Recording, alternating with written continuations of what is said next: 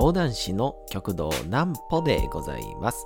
皆様、12月の14日も大変にお疲れ様でございました。お休みの準備をされる方、もう寝るよという方、そんな方々の寝るおともに寝落ちをしていただこうという講談師、極道南歩の南歩ちゃんのおやすみラジオ。このラジオは毎週月曜日から木曜日の23時から音声アプリサウンドクラウド、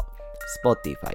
Amazon Music、Podcast、Audible にて配信をされております。そして皆様からのお便りをお待ちしております。お便りは、極道南歩公式ホームページのおやすみラジオ特設ページから送ることができます。内容は何でも結構です。ねえねえ聞いてよ南歩ちゃんから始まる皆様の出来事や思っていることなどを送ってください。えー、送ってくださったご希望の方には南歩ちゃんグッズをプレゼントいたしますので、住所、お名前もお忘れなく。くというわけでございましてね、えー、先週のですね、えー、最後、木曜日ですかね、お休み配信で、まあ僕のいつもお世話になってるあの、鏡空子さんというですね、まあ作家兼、なんでしょう、デザイナーとかもされてる方にですね、えー、ラジオ中のですね、えー、なんぽちゃんの笑い、ね、このはははっていうね、感じの笑いを、ちょっと禁止をされまして、ね、あのー、もうノー笑いでいきなさいと。もう面白いこと言ってもいいと。でも、自分でごまかすような笑いを言うなというですね、えー、指摘をいただきまして、で、先週はちょっとそれにですね、ちょっとなんとかも言わないでも精一杯というですね、30分やったんですけど、まあ、ちょっと私もね、ちょ訓練積んできましたから、もうそれは僕だってね、講談師の端くれですから、もう稽古なんてね、もうちょちょいのちょいですから、もう、笑わない訓練ね、めちゃくちゃしましてね、えー、もう友人と喋ってても、うん、あえて無理に笑わないっていうのをね、やり続けましたところね、すごい空気になりましたね。えー、自分でも今笑ってしまいましたけども、まあまあまあまあまあ、そんな感じでね、少しずつ、まあまあでも前回がね、結構あの、聞きやすかったですとかいう意見もあったりとか、なんかいろんなご意見をですね、ほんとありがたい限りなんですけど、お便りを結構ね、いただきましてですね、あれを境に、えー、ですので、えー、まあまあ今日はちょっとそのお便りと、えっと一応ですね、えー、昨日ですかね、日曜日、12月の13日の日曜日に、僕、兄弟子の、えー、南州兄さん、南に船と書いて、南州兄さんのですね、えー、フルート奏者の皆様との、えー、コラボ講談会、えー、極道南州の会でゲストがフルート奏者というですね、えー、まあ素敵な会にちょっとご招待していただきましたというか、まあ、えー、ゲストで、ゲストというか、まあ前座開口一番ですかね、えー、前座で使っていただきましたんで、えー、そちらの話でもしようかな、なんとも思ったりもいたしますということで、まあ、とりあえず先にあのコーナー行きましょう。なんぽちゃんの明日は何の日？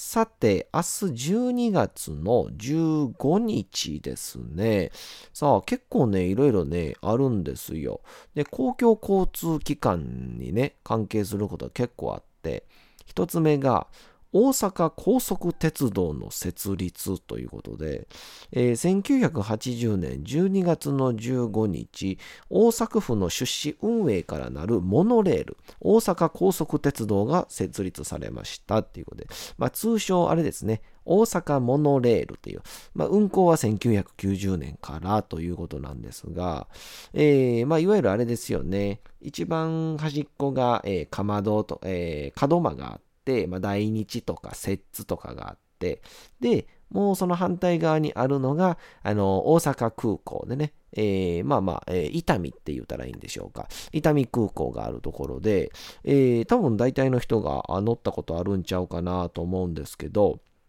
で、これ自体が、えー、一応そういう世界最長営業距離モノレールということでギネスにも認定されてましてね、えー、本線自体が21.2キロで、で、国際文化公園にこう伸びるサイト線という方がですね、えー、6.8キロということで、えまあ、基本的にこれがあ世界最高記録に登録されていると。で、これ観光がもう一個なんですけど、えー、観光バス記念日なんですって、明日が。1925年12月の15日、東京乗り,、えー、乗り合い自動車によって、えー、日本初の定期観光バス遊覧バスの運行が開始されたことにちなんだ、えー、記念日、遊覧バスは皇居前銀座上野のコースを走った定期観光バスでしたが、観光の名が付いていたものの実際は近距離近距離観光地間を運行する路線、路線バス扱いとなっておりましたということで、まあだからあのー、この観光バスにちなんだことなんですけど、まあこれはもちろんね、発祥は1920何年ですけど、あの戦後にあれなんですよね。あの、戦後に浅草の観光バスが走ったんは、確かどこやったかな？蕎麦屋の女将でしたかね。蕎麦屋の女将が、えー、なんかとりあえず浅草を盛り上げたいと。で、当時浅草がすごい衰退をしていて、というのも、その、環状線じゃなくて、えっと山手線山手線の中に浅草はその景観を崩すっていうので、あの山手線に入ることを拒んだんですよね。確か浅草って。それがゆえにすっごい人が離れてしまって、なんとかせなあかんっていうので、あの、ほんまにどっかの普通の飯屋のおかみが、むちゃくちゃ借金して、もう一か八かで、そのヨーロッパのバス借りてきて、それを無理やり走らしたっていう、すごないですか？うん。まあ、それが、まあ、まさに大ヒットで当たって、えー、今なお、あの、浅草の観光バス、あな、なんやったかな、ちょっとあの、ヨーロッパみたいな、ちょっとあの、洋風なバスなんですけど、それが今なお走っているという、まあ、やっぱ挑戦というのは本当に無謀であるがぐらいがちょうどなんだなとも思ったりもしますけどもね。えー、そんなわけでございまして、明日、あまあ、火曜日ですけども、ちょっとね、観光なんかがまあ自由にできる季節柄じゃないというか、まあまあ、えー、ご時世ではありますけども、まあ、ぜひともちょっとあの、近所のね、えー、紅葉もないかも、えー、冬場の公園とかもちょっと散歩してみるのは、えー、いかがでございましょうかというわけでございまして、さあ、本日ですね、お便りを先言うたように、えー、いくつか頂戴しております。少々お待ちくださいね。出しますね。さあ、どこだ、どこだ？あら？どこ行った？ちょっと待ってくださいね。ありました。さあ行きましょう。ハンドルネーム、ホッシーさん。うねえねえ聞いてよ、なんぽちゃん。えー、最近ますますお休みラジオが面白いですね。ありがとうございます。えー、どこぞのキャバ嬢さんのシールいりませんには思わず吹きましたし、運転の適合性診断の回は涙が出るほどずっと笑いっぱなしでした。ありがたいですね。ね、そうなんですよ。キャバ嬢がね、うん、あのー、メールをね、送ってきたけど、一応ご希望の方には、まあ、シールを渡しするっていう、まあ、イコール、ね、メールが採用されたら絶対シールもらえるよってことやったんですけどね、えー、自主的にいらないって言うてくるっていう考えられない。えー、もうそんなキャバ嬢にはですね、えー、ぜひとも僕の勉強会にご招待したいと思います。えー、また、えー、大阪に引っ越しと、引っ越しを、引っ越ししてきて、南穂さんから直接シールを受け取るのを楽しみにしておられる方や、小学校1年生の男の子と、そのお母さんからのお便りなど、ほのぼのとした会も楽しかったです。えー、そうなんですよ。小学校1年生の子が聞いてるんですよね。ありがたいです。大阪市内はコロナ感染者数がなかなか減らず、病院も大変な状況ですね。南穂さんもどうぞご自愛ください。このお便りはお休みラジオで読んでいただくなくてもいいので、シールもいりません。すでにいただいている1枚をインスタグラムにもアップし、大切にスマホケースのポケットに入れています。ということで、もらってよ。ねえ。あげるのに全然ね、差し上げますよ。まあまあ、あのー、せめてね、まあまあ、どうしてもシール、まあいっぱいもらってもね、しゃあないですから、まあそれは一応わかるんですけどね、あの、このお便りは読んでいただかなくてもいいですっていう、それもあんねやっていう。シールいらんに加えて、うん、メール読まんでもいいっていうね、えー、いやいやもうそんなこと送っていただけるだけで、えー、ありがたいんですから、もちろんね、読ませていただいております。ホッシーさんありがとうございます。ということで、このホッシーさんからね、もう一通追伸が来てます。え、ホッシーさん、ねえねえ聞いてよ、なんぽちゃん。追伸。私はなんぽさんのあの笑い声大好きです。一緒に笑ってます。あのー、ね、鏡空子さんは、ああの笑いが、その、まあまあそんなに多くなくてもいいんじゃないと言ったような笑い声やったんですけど、お、星井さんは好きですと言ってくれありがとうございます。えー、時々そこで笑ったあかんやろと思うこともありますけどね、ということで 完全なダメ出しも交えてですね。なかなか手厳しいですね、星井さん。まあね、まあ、と言いながらもまあまあ、きっと多分僕もまあ楽しくやってますから、えー、好きにね、笑ってね、好きに遊びたいと思いますけどもね。えー、そうですね。では、えー、ホッシーさんには、えー、シールも送りません。シールも送りませんということで。えー、まあ、どしどしとね、皆さん、えー、このねえねえ聞いてよ、なんぽちゃんということを送っていただければ、ご希望の方には、えー、なんぽちゃんシールもプレゼントいたしますので、どうぞ、どしどし、えー、メールをお待ちしております。ということで、えー、ということで、昨日ですね、うちの極道南州兄さん、うちの兄弟子の兄さんのところの、えっと、場所はですね、予習ホールというところで、えっと、大阪の、えー、抹茶町ってっていうですね、うん、ご存知の境筋線が通ってるような、あのー、震災橋の近所なんですけど、えー、予習ホールというところにですね、行ってきまして、で、なんか場所的には、あれ何なのかなビルの2階にあるんですけど、結構あの、グランドピアノが置いてたりとか、あとは、なんだろうな、周りの防音とかもすっごいしっかりしてるんで、結構あの、いわゆる、何て言うんでしょうね、えー、演奏、楽器の、楽器演奏の方々が、えー、多く使われているみたいなあ場所であったんですけど、で、そこを、うちの兄さんが極道南州講談会っていうので、結構もう何年もやられてて、で、それは一人でやることもあれば、なんか、あ誰かこうゲストをね、読んで講談会をやることもあれば、でも、この近年ずっとやってらっしゃるんが、あの、まあ、いわゆる他業種の方々とコラボをするっていうのをやってて、その一つが、えー、いわゆるバイオリンとか、えー、フルートとか、そういういわゆるオーケストラっていうんですかね、そういう方々とのコラボみたいなのをうちの兄さんがよくやってて、で、そこに、えー、来られてたのが、えっ、ー、とね、奥田さんっていうフルート奏者。ちょっとね、おー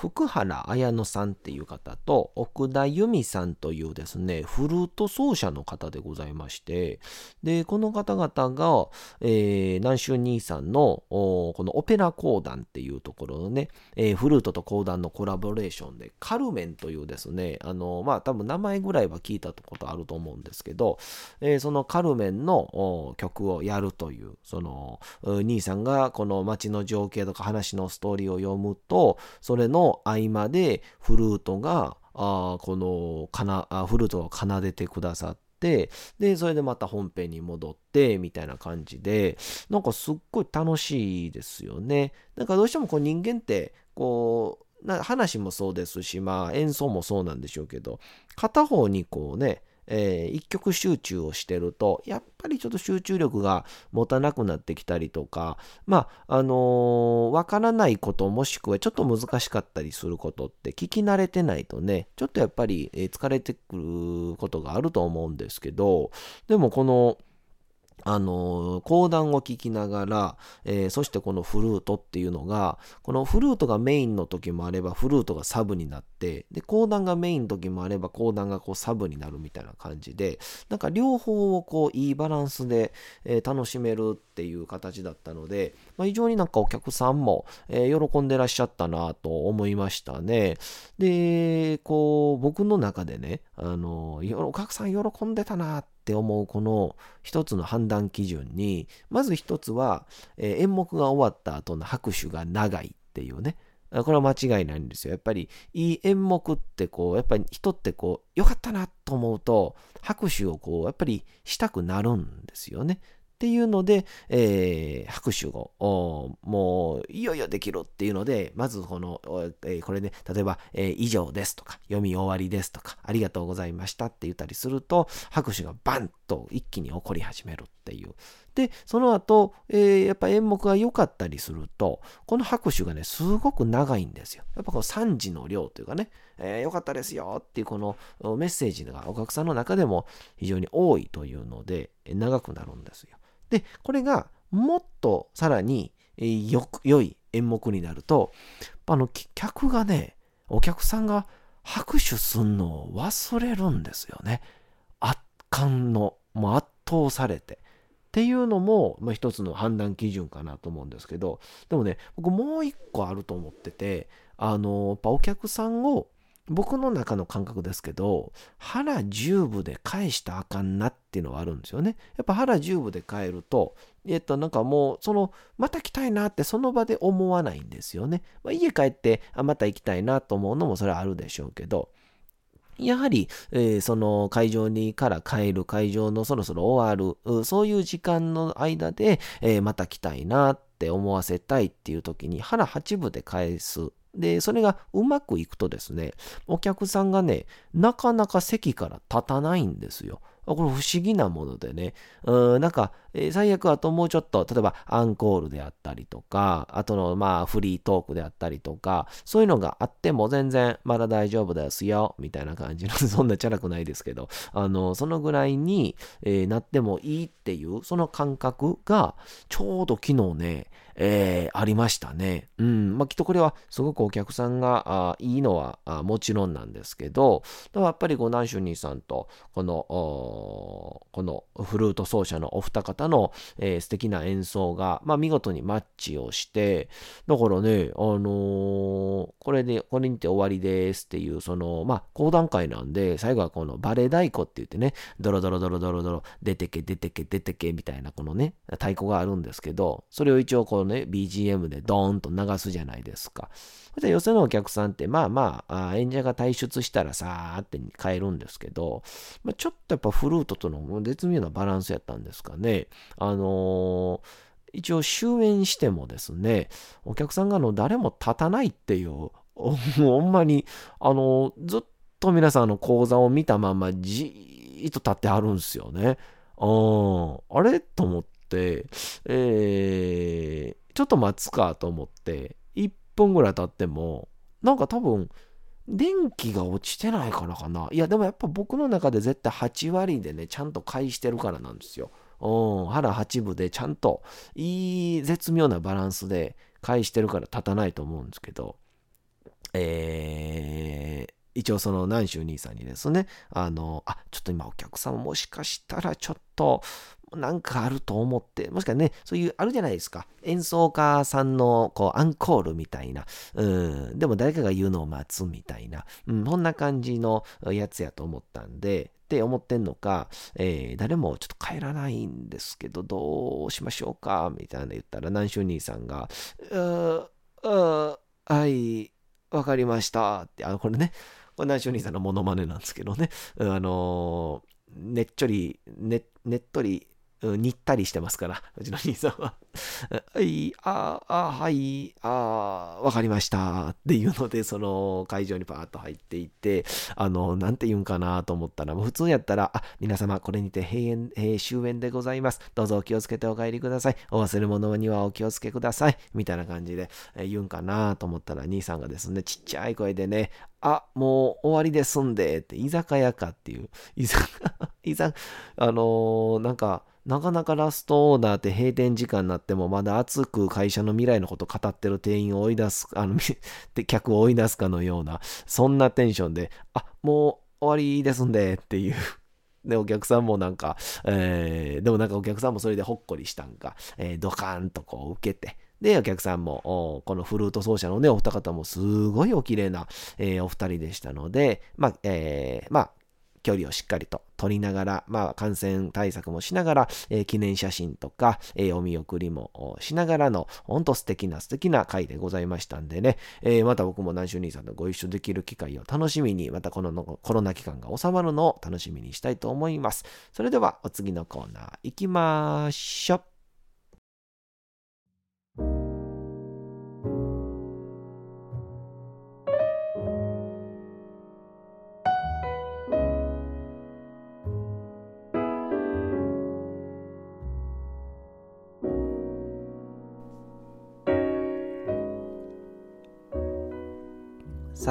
時刻はうとうと朗読会の時間となりました。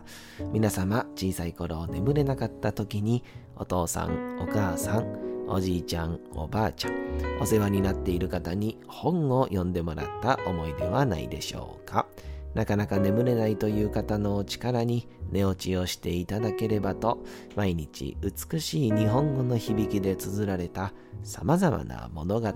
小説をお届けしております。えー、さて本日もお読みいたしますのは江戸川乱歩の D 坂の殺人事件でございます。えー、この主人公、名前のない主人公と、そしてまだ探偵としての本領も発揮しておりません明智小五郎がですね、えー、本屋にて女性の遺体を見つけました。まあ、警察に調べ、知らせまして、警察が調べに来る。そして本日はその近所のアイスクリーム屋さんと刑事のこのお話のところ、そこからの始まりでございます。それでは本日もお楽しみください。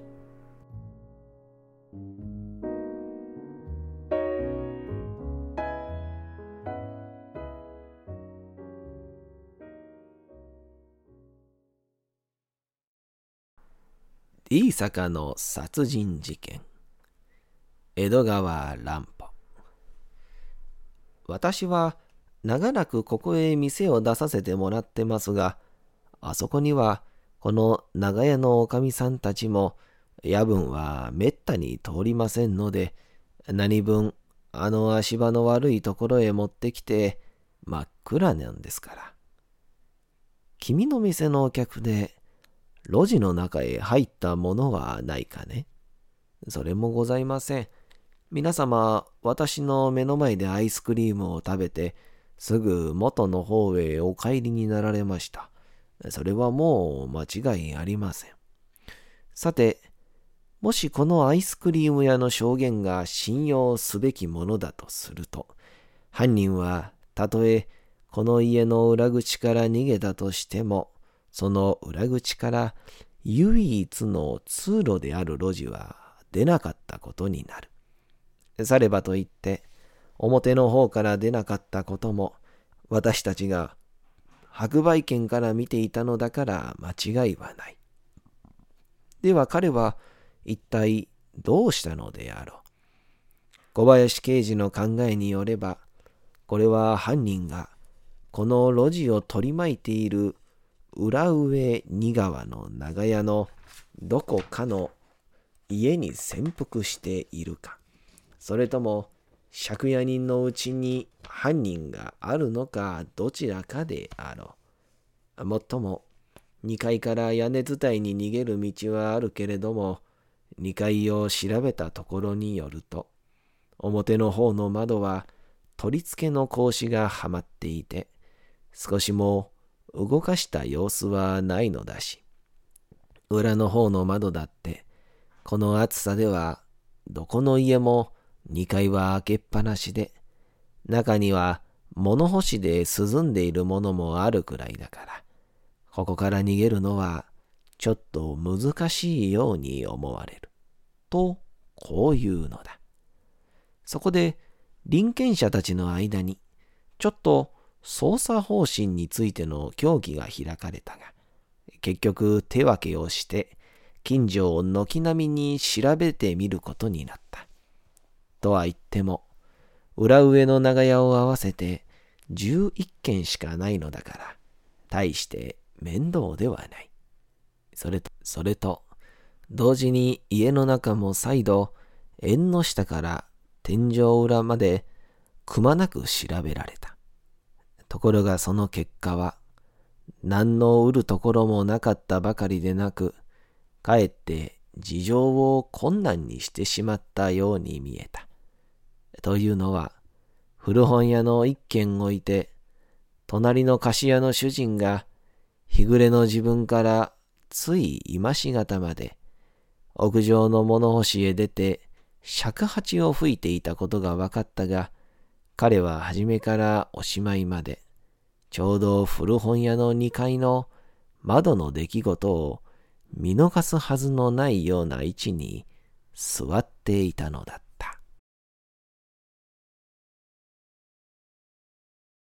さて、本日もお送りしてきました、なんぽちゃんのおやすみラジオ。改めてにはなりますが、このラジオは毎週月曜日から木曜日の23時から音声アプリサウンドクラウド、Spotify、Amazon Music、Podcast、Audible にて配信をされております。また、金曜日24時からは、極道南歩の YouTube チャンネルにて、おやすみラジオとは打って変わって、南歩ちゃんの夜更かししちゃっていいじゃないと題したライブ生配信を行っております。チャット機能などのコメントもいただきながらの生配信ですので、ぜひともお越しください。そして皆様からのお便りもお待ちしております。お便りは極道南歩公式ホームページのおやすみラジオの特設ページから送ることができます。内容は何でも結構です。ねえねえ聞いてよなんぽちゃんから始まる皆様の日々の出来事や思っていることなどを送ってください。ご希望の方にはなんぽちゃんグッズをプレゼントいたしますので、住所、お名前もお忘れなく。おやすみ配信 YouTube ともどもにチャンネル登録をよろしくお願いいたします。というわけでございまして皆様12月の14日も大変にお疲れ様でございました。明日も皆さん街のどこかでともどもに頑張って夜にまたお会いをいたしましょう。なんぽちゃんのおやすみラジオでございました。それではおやすみなさい。すやすやすやー。